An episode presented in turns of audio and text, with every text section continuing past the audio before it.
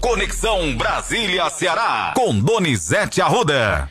Faltando poucos dias para a votação do segundo turno, mais uma pesquisa IPEC foi realizada e divulgada nesta segunda-feira. Hoje, muita informação por aqui. Muita informação, Matheus. Olha, sabe quantas pesquisas vão ser divulgadas hoje, Matheus? Não sei, Donizete, quantas? Sete. Sete pesquisas serão divulgadas. IPESP, Paraná, Poder Data, sete pesquisas.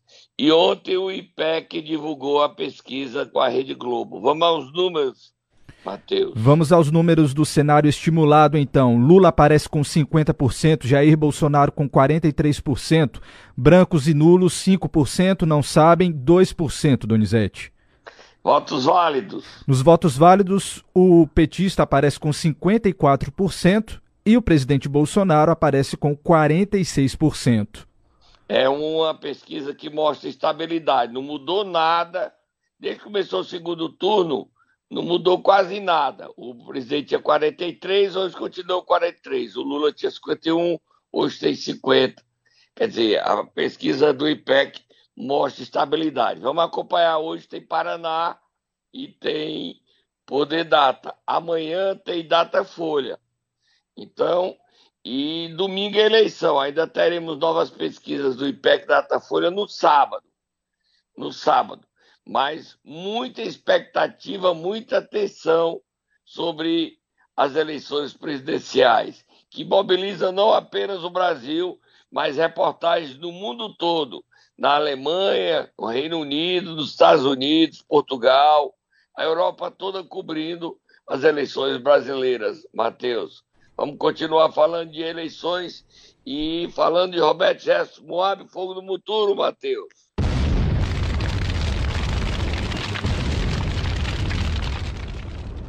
Antes disso, você tem que fazer o registro, né, Matheus?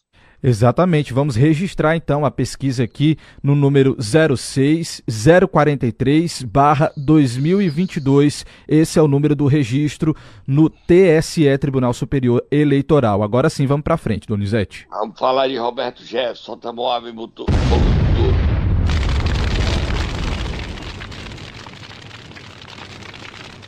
O Roberto Jefferson foi, de, foi denunciado por quatro tentativas de homicídio são quatro policiais.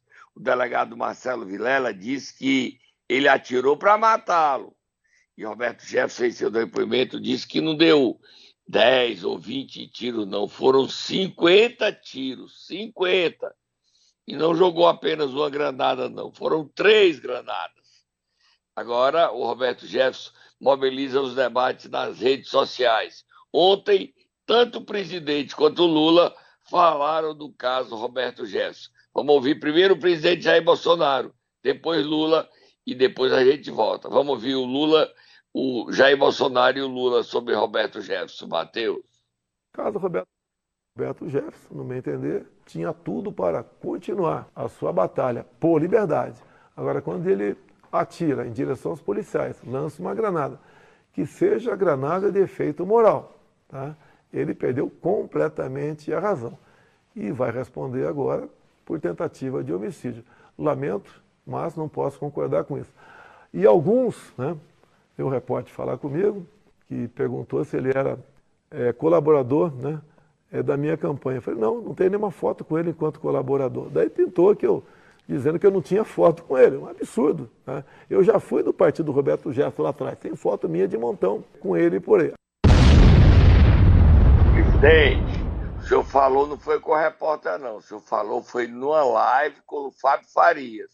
O senhor Fábio Farias estava falando e o senhor disse que não tinha nem foto com ele. Aí o senhor errou aí, presidente. O Lula erra, o senhor erra, a gente diz a verdade. Agora vamos ver o que é que o Lula diz sobre o Roberto Jefferson. O que eu espero, na verdade, é que o que aconteceu ontem seja um ensinamento para a sociedade brasileira perceber que é preciso esse país voltar a ser um país democrático. Nós temos que restabelecer a normalidade no Brasil com uma certa urgência.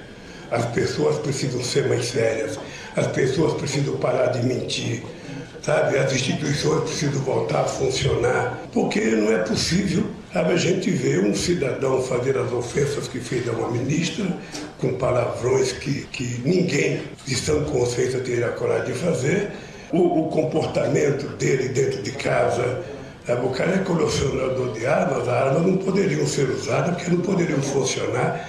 Ou seja, ele tinha arma, na verdade, possivelmente comprando aos montões por causa dos decretos presidenciais. É triste para o Brasil. Eu acho que o que aconteceu ontem envergonha um pouco mais o nosso país. O Roberto Jefferson tinha 25 armas em, em sua casa em Comendador Levi Gasparian, Matheus. 25 armas. É muita arma, né, para quem estava com prisão domiciliar.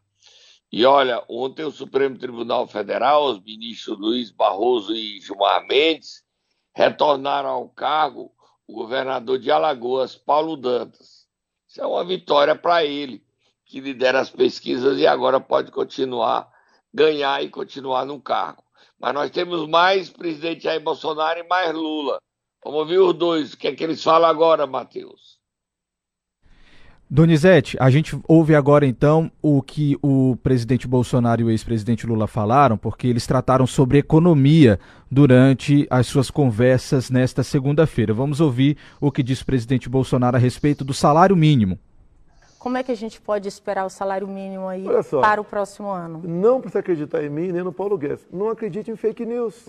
Vão acreditar em Janones? Acreditar em Lula? O Paulo Guedes falou lá atrás, impossível desindexação. Daí não fazem outra pergunta, acaba por ali, e daí não, ele vai diminuir o valor do salário mínimo. Não é assim. Paulo Guedes declarou logo depois que vai dar reajuste acima da inflação para o salário mínimo. Falou também no tocante aos servidores, que estão há três anos sem reajuste. Estão por quê? Por causa da pandemia. Você sabia que durante a pandemia, uma proposta que veio lá do Rodrigo Maia para a gente, ele queria dar um corte linear em 25% no salário de todos os servidores, federais, estaduais e municipais. Eu fui contra. Fomos pelo congelamento por dois anos. Se tivesse cortado 25% lá atrás, não teria recuperado 25% ainda. Agora, foi congelado por dois anos, tiveram a sua cota de sacrifício e, segundo Paulo Guedes agora, que é o dono do orçamento, dono do dinheiro, declarou que vai dar reajuste acima da inflação, para o mínimo, para os aposentados e para os servidores. O Lula disse o que, Matheus, sobre a economia? Ele também falou sobre economia e disse que não é preciso fazer muita coisa para poder é, ter uma boa economia. Não adianta inventar muita coisa para fazer uma boa economia. Vamos ouvir o que ele disse. Portanto, companheiros e companheiras, eu queria dizer para vocês: não existe milagre para governar um país e muito menos não existe milagre em economia. O Meirelles, o Persarido, a Luiz Mercadante, que eu vi aqui agora há pouco, sabe que não, o Guilherme que eu estou vendo ali, não existe milagre economia. Ninguém inventa. Muita gente fica preocupado. Ah, mas o Lula votou, que Lula? O Lula de 2006? O Lula de 2007? O Lula antes da prisão ou o Lula depois da prisão? Como se fosse possível a gente ter duas personalidades sendo a mesma pessoa. O filho que a dona Lindu pariu continua sendo o mesmo, o mesmo que era no sindicato, o mesmo que fundou o PT, o mesmo que ajudou a fundar a CUT, o mesmo que governou de 2003 a 2006 e o mesmo que governou de 2006 a 2007. Essa questão do salário mínimo, Paulo Guedes devia ter ficado com a boca calada, né, Matheus? Porque criou uma polêmica danada ao dizer que quer desindexar. E aí gera um problema na campanha do presidente Jair Bolsonaro. Mas ele falou mais, Matheus. O que, é que ele falou agora? O ex-presidente Lula falou a respeito de, da, das políticas externas do presidente Bolsonaro e o Bolsonaro também falou a respeito das pesquisas. Você quer ouvir primeiro quem agora? Jair Bolsonaro e as pesquisas. Então vamos ouvir o presidente Bolsonaro. O pessoal passa os tracks e a gente está no empate técnico, né? É, mas eu sempre digo, não podemos confiar em pesquisas. Coincidentemente, todas as pesquisas jogam contra mim desde 2018. E não foi diferente agora. os maiores institutos davam vitória, por outro lado, no primeiro turno. Isso não aconteceu. E nós sabemos, tem muita gente que vota em quem está ganhando, ou então em quem está ganhando para que não haja segundo turno. Então isso é, deixa de existir agora por ocasião do segundo turno, e o que eu estou vendo na militância nossa, a participação está sendo muito mais ativa. E temos continuado a trabalhar andando por todo o Brasil. Presidente, deu o seguinte: dava a vitória do Lula, mas não dava a certeza que tinha eleição no primeiro turno. E manteve. Agora, o senhor é raro feio com o senhor, porque dava um número muito inferior ao senhor. E o senhor tinha, terminou com 43, o que está tendo agora. Agora, eleição agora, é, eu acredito que é três para cá, três para lá.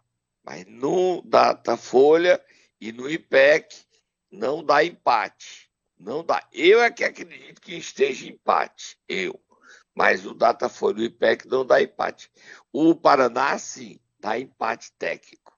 Vamos ver hoje os números do Paraná. Agora vamos ouvir para terminar o Lula.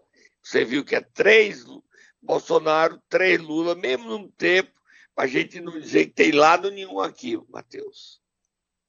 É um país hoje que ninguém, ninguém, ninguém convida o nosso presidente para visitar e ninguém quer vir aqui. É como se o Brasil tivesse sido riscado do mapa geográfico do planeta Terra. Então nós precisamos ter consciência de que é agora ou a gente vai se arrepender por resto da vida. Eu, sinceramente, jamais imaginei, jamais imaginei, depois da nossa experiência de governo, que a gente pudesse ter o retrocesso que a gente teve. Eu jamais imaginei que depois de promulgada a Constituição de 88, a gente votasse a ter o retrocesso que a gente está tendo. Agora vamos dar uma paradinha, vamos beber água e a gente volta já já com mais notícias ainda das eleições presidenciais, a questão das rádios do Nordeste. Né, Matheus? Já já a gente volta. Não desliga, não. A gente vai só beber água e já volta rapidinho. Momento Nero! Terça-feira e nós vamos acordar quem hoje, Donizete?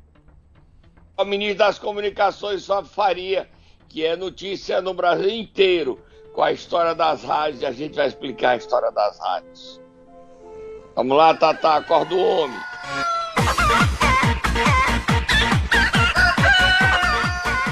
Tá bom, Tata, pode ir pro seu cantinho aí. Olha, Matheus, ontem à noite, o Fábio Farias convocou a imprensa para uma entrevista coletiva em frente ao Palácio Alvorada.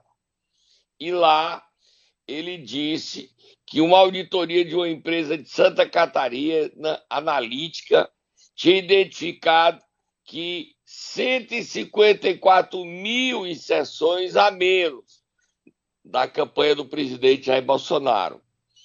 Só no Nordeste foram 29 mil inserções a menos de rádio. Aí você escuta o Fábio Farias falando isso. Após essas denúncias que nós fizemos, contratamos uma auditoria e pasmem a vocês agora, que ficaram impressionados com o número de 118 sessões de rádio, a menos do segundo turno. Eu quero dizer a vocês que após as auditorias que forem, foram feitas no Brasil inteiro dos últimos 15 dias, que nós protocolamos no TSE hoje, que era o número de manhã apenas na região Nordeste, de uma semana Hoje foi protocolado de manhã de 7 a 14. E agora já estamos com as datas de 7 a 21. A campanha do presidente Jair Bolsonaro teve a menos no Brasil 154.085 inserções de rádio. Como é que nós que preservamos o direito de igualdade, a democracia, que cada lado possa mostrar o que está fazendo, a gente possa lidar com o fato de termos 154 mil em sessões de rádio a menos. A denúncia é muito séria. Aí que é que diz o presidente do TSE? Ele não acreditou, não. Ele deu-lhe uma chicotada. O que é que ele disse aí, Matheus? O Alexandre Moraes. Um trechinho da nota diz o seguinte, abre aspas, os fatos narrados na petição inicial não foram acompanhados de qualquer prova ou documento sério, limitando-se o representante a juntar um suposto e apócrifo relatório de veiculações em rádio que teria sido gerado pela empresa Audiência Brasil Tecnologia, destacou o ministro no despacho publicado ainda na noite desta segunda-feira, Donizete. Ele deu 24 horas para a campanha do presidente Jair Bolsonaro apresentar provas, é isso, Matheus? Exatamente, eles vão ter 24 horas aí para comprovar né, esse, essa denúncia que eles fizeram então ao Tribunal Superior Eleitoral. O ministro Fábio Faria disse que realmente precisava apresentar as provas, mas porque foi rápido, o tempo exigiu. Agora vamos esperar. Eu acho um certo exagero. 154 mil inserções a menos, eu acho um exagero. Até porque as emissoras de rádio, se tem uma coisa que emissora de rádio tem medo, é de mexer nessa história que dá um problema, dá, um, dá punição, dá tudo de ruim para quem mexe em horário de campanha eleitoral. E beneficiar a troco de quê? Mas não vou dizer que é mentira, não. Vamos apurar e ver quem são as emissoras de rádio, que a campanha não disse que fez isso. E se fizer isso, punição nelas e mão de ferro nelas, multas para que elas aprendam a cumprir a lei. Vira a página, Matheus. Virando a página agora, Cid apareceu na campanha de Lula, Donizete. Apareceu Foi isso mesmo? A Margarida, você já ouviu falar disso?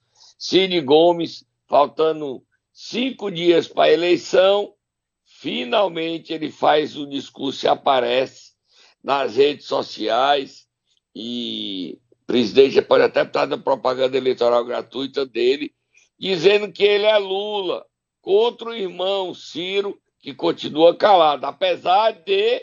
Já já eu digo, primeiro vamos ouvir o Cid.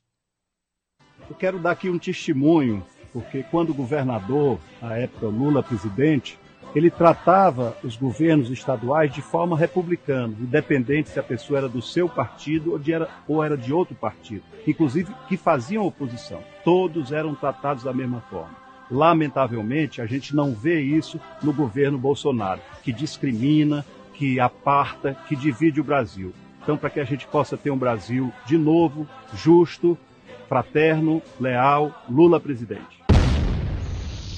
Mateus, o PDT, o PDT que vai ficar com o partido de André Figueiredo, de Ciro Gomes e de Roberto Cláudio, promete para hoje uma reunião para declarar apoio a Lula.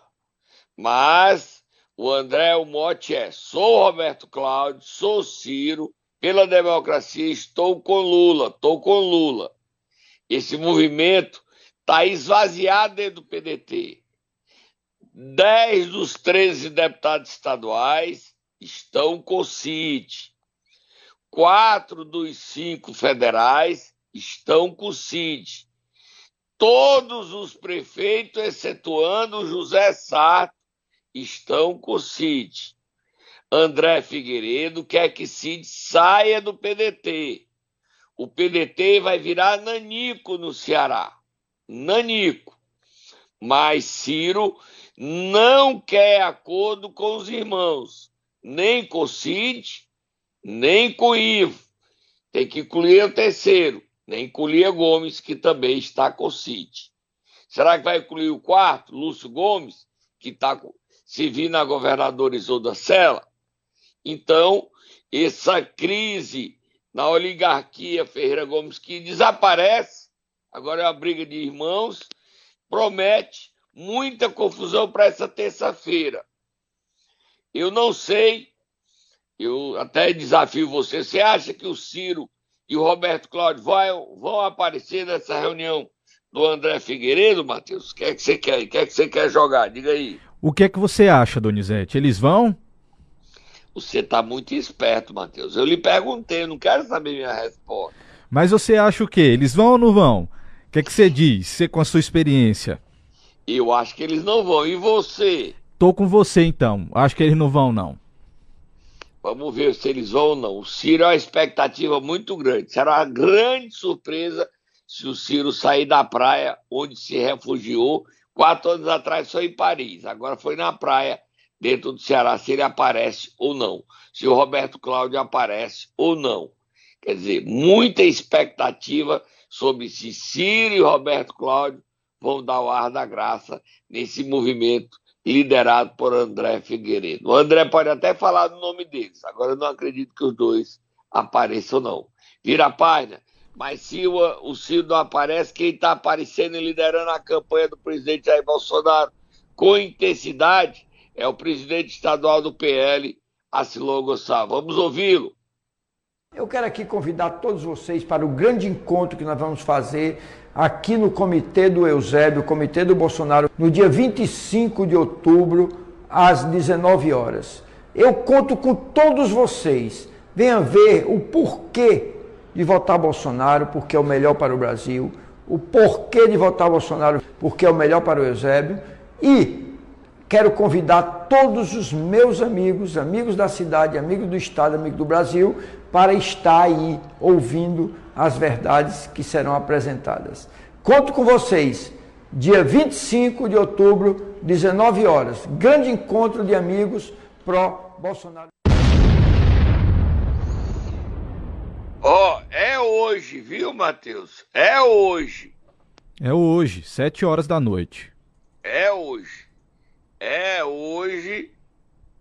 É hoje e que tem. Olha, Matheus, a gente está recebendo informações que a Rádio Plus Sobral está fora do ar. A gente até ia falar sobre a venda da Rádio Ressurreição, mas a gente deixa para amanhã, que está tendo uma briga.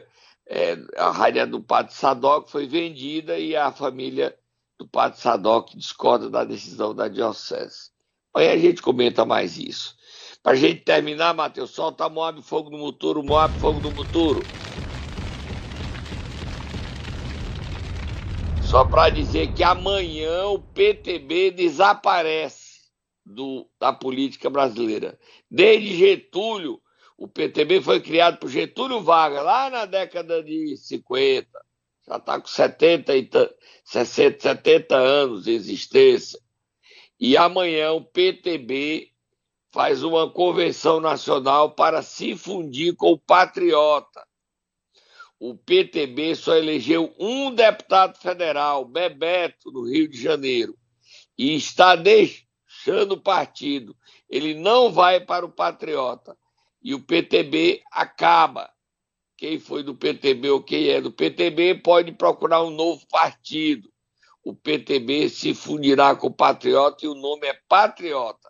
Não é PTB, é Patriota a partir de amanhã.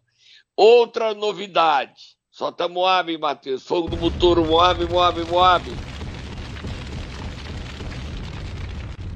Estão avançadas as negociações para a fusão do União Brasil, que no Ceará é comandado pelo capitão Wagner, tem como deputados federais Danilo Forte, Moses Rodrigues, Fernanda Pessoa, prefeito de Maracanã, o Roberto Pessoa, ex-governador Lúcio Alcântara, com o PP. O PP, que no Ceará é dirigido por Zezinho Albuquerque, a J. Albuquerque, nacionalmente por Ciro Nogueira, Arthur Lira, o PP vai se fundir com União Brasil. E União Brasil se tornará o partido com o maior número de deputados federais ultrapassará o número de 110. Então, aí Arthur Lira disputaria a sua reeleição. No Ceará, a fusão faria ter uma, é, uma. O PP passaria a ter cinco deputados federais. Cinco. Porque tem Moses, aí tem Daiane Capitão, Fernanda Pessoa, Danilo Forte e a J. Albuquerque. E passaria a ter uma das maiores bancadas, a terceira maior bancada depois do PDT, depois do PT, seria a terceira maior bancada, com oito deputados estaduais na Assembleia Legislativa. Mudanças partidárias já estão sendo negociadas para as, a partir do ano que vem, quando a gente não sabe nem quem será o presidente, porque nós só escolheremos domingo, Matheus. Tá bom? Tô indo embora. Volta amanhã.